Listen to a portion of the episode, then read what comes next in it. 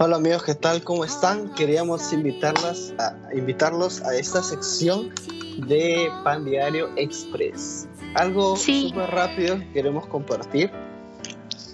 Exacto. Daniela? Sí, este, hola amigos. Bueno, hemos leído el día de hoy Lucas del el capítulo 1 del 26 al 38. Eh, hemos abarcado la el tema de el anuncio del nacimiento de Jesús.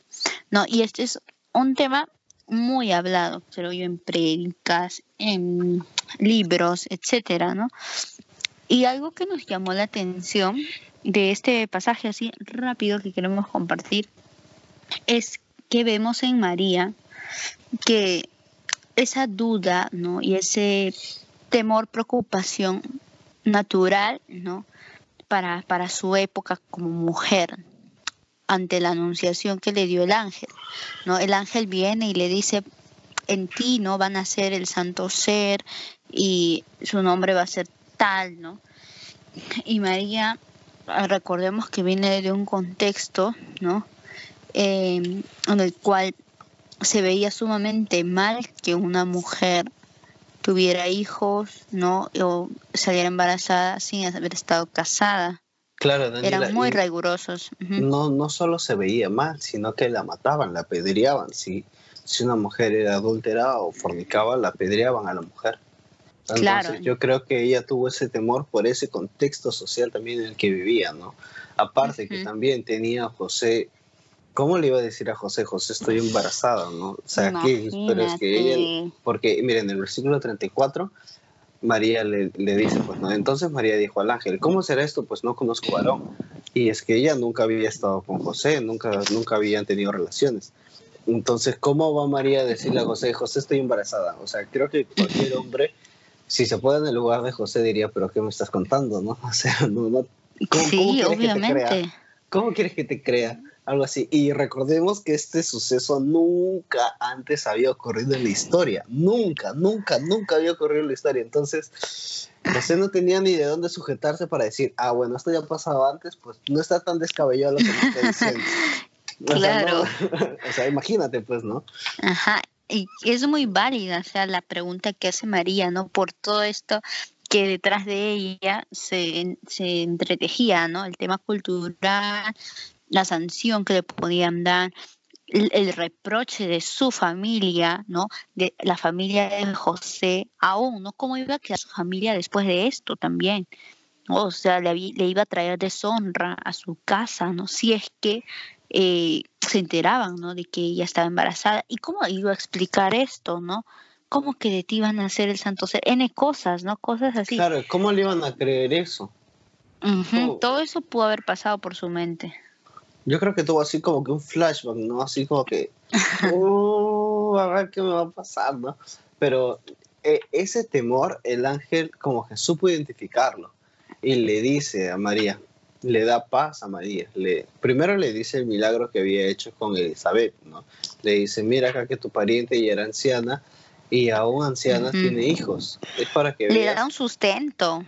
Sí, le da un sustento para decirle en el versículo 37, que es una palabra muy poderosa, bueno, Lucas 1.37 que dice, porque nada hay imposible para Dios.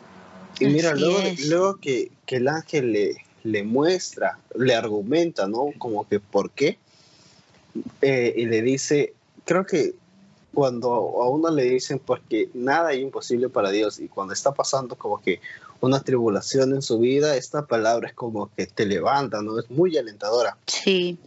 Y entonces vemos que en el 38 María dice, luego de haber recibido paz de parte del ángel, dice, he aquí la sierva del Señor. No, hágase conmigo conforme a tu palabra. Y ahí recién el ángel se fue de su presencia. Pero vemos que no fue, no fue en primera instancia que le dijeron, María, vas a tener un hijo. Y María, he aquí el ángel del Señor. O sea, siempre es que yo creo que la Biblia es genial porque te relata seres humanos o sea, no te habla de personas extraordinarias, te habla de personas como tú y como yo.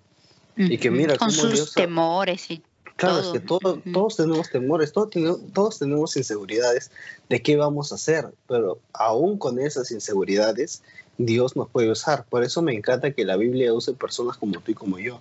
Y hay una gran diferencia, claro, entre lo que dice la Biblia y lo que te hablan otro tipo de mitologías.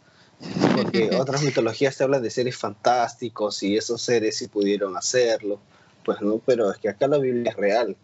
Te habla como, como a tu mismo nivel, a tu mismo plano. Así es, Axel. Y también quería recalcar algo, ¿no? Que esta palabra de nada imposible para Dios que le dice el ángel a María es también una declaración de que el Señor estaba en control de toda la situación, ¿no? O sea, María, tú no tengas preocupación de cómo va a ser esto. ¿Por qué? Porque Dios mismo no eh, lo va a hacer y Él está en control de todo. mira, eh, justamente no dándole ese ejemplo de, su pariente Elizabeth. Si Elizabeth, con Elizabeth el Señor pudo hacerlo, algo que es muy imposible, es que haya una mujer estéril de a luz, cuánto más, ¿no? A ti que te estamos diciendo, ¿no? Que te estoy diciendo que vas a concebirnos y del Espíritu Santo. Entonces María entendió que esa situación le compete, le compete ¿no? a Dios y él iba a tener el control de todo. Lo que se le estaba pidiendo era su disposición. Y ahora vemos que eh, María no tiene esa libertad también de decidir eh, si aceptar ese reto o no. Porque ella también muy bien pudo haberle dicho al ángel, no, puedo, ¿no? Y, no lo voy, a, hacer, tengo miedo, quedarse en ese miedo, ¿no? Y el ángel también eh, debe haber sabido, ¿no? Que era probable que tuviera algo de temor, ¿no? Y es por eso que también le da esta eh, confirmación, ¿no? De la palabra. Y esto, ese versículo 37, como tú decías, tiene mucho poder, ¿no? Y creo que cualquiera que se haya topado con este versículo al momento de leer, ha traído mucha esperanza y mucha confianza en Dios, ¿no? Y, esto lo podemos traer a la, a la angustia de nuestro tiempo, Axel, que ahorita estamos viviendo situaciones muy difíciles, ¿no? A partir de esta enfermedad del coronavirus. Y hay, la situación, al menos en nuestro país, se pareciera que se va a agravar, ¿no? Hay mucha preocupación de parte del Estado, de la gente, de si esta cuarentena va a continuar ¿no? o no. Y el Señor nos habla esta palabra el día 21 de marzo a nosotros, ¿no? Nada imposible para Él. Creo que nos toca como iglesia orar por nuestra nación y pedirle al Señor que que tenga misericordia de nosotros, ¿no? Y no permita que se dé una situación tan grave que afecte a tantas personas, ¿no? A tanta gente que la está pasando ahorita muy mal y que la puede, puede pasarla aún peor si es que este tiempo se extiende, ¿no? Entonces, pidámosle al Señor eso, ¿no? Y confiemos en que Él tiene el control de todo. Así es. Entonces, Daniela, eh, vemos de que es un tiempo muy importante que nosotros como cristianos estemos orando, intercediendo por nuestro país, en el país en, el que nos estés escuchando. Es muy importante que como cristianos lo hagamos porque es nuestro tiempo y, que Dios no necesita superhombres para hacer su, obra. Te puedes coger a ti como, te puede, como me puedes coger a mí. Da igual. O sea, nos necesita a nosotros, pero estamos nosotros listos para decir, como dijo María, he aquí el siervo del Señor o he aquí la sierva del Señor? Esa es la pregunta, ¿no? Claro, ¿cómo nos va a hallar el Señor? ¿Dispuestos o no dispuestos, ¿no? A hacerlo, a ponernos a la brecha, a, a hacer iglesia realmente, ¿no? A iluminar en este tiempo, porque como lo decíamos en otros capítulos, eh, hay mucha angustia y todo ello, ¿no? Y es necesario que como iglesia nos levantemos. Tú y yo somos iglesia donde estemos. Entonces, busquemos tener esa misma disposición que tuvo María ahora con el Señor. Así es. Entonces damos por terminada esta edición súper rápida, súper expresa. Solo queríamos eh, compartir esta palabra que Dios nos había hablado el día de hoy. También queríamos darles una noticia muy, muy importante. ¿Puedes decir la noticia, Daniela? Sí, claro que sí. Eh, hemos tenido una reunión. Todo el grupo de gerencia.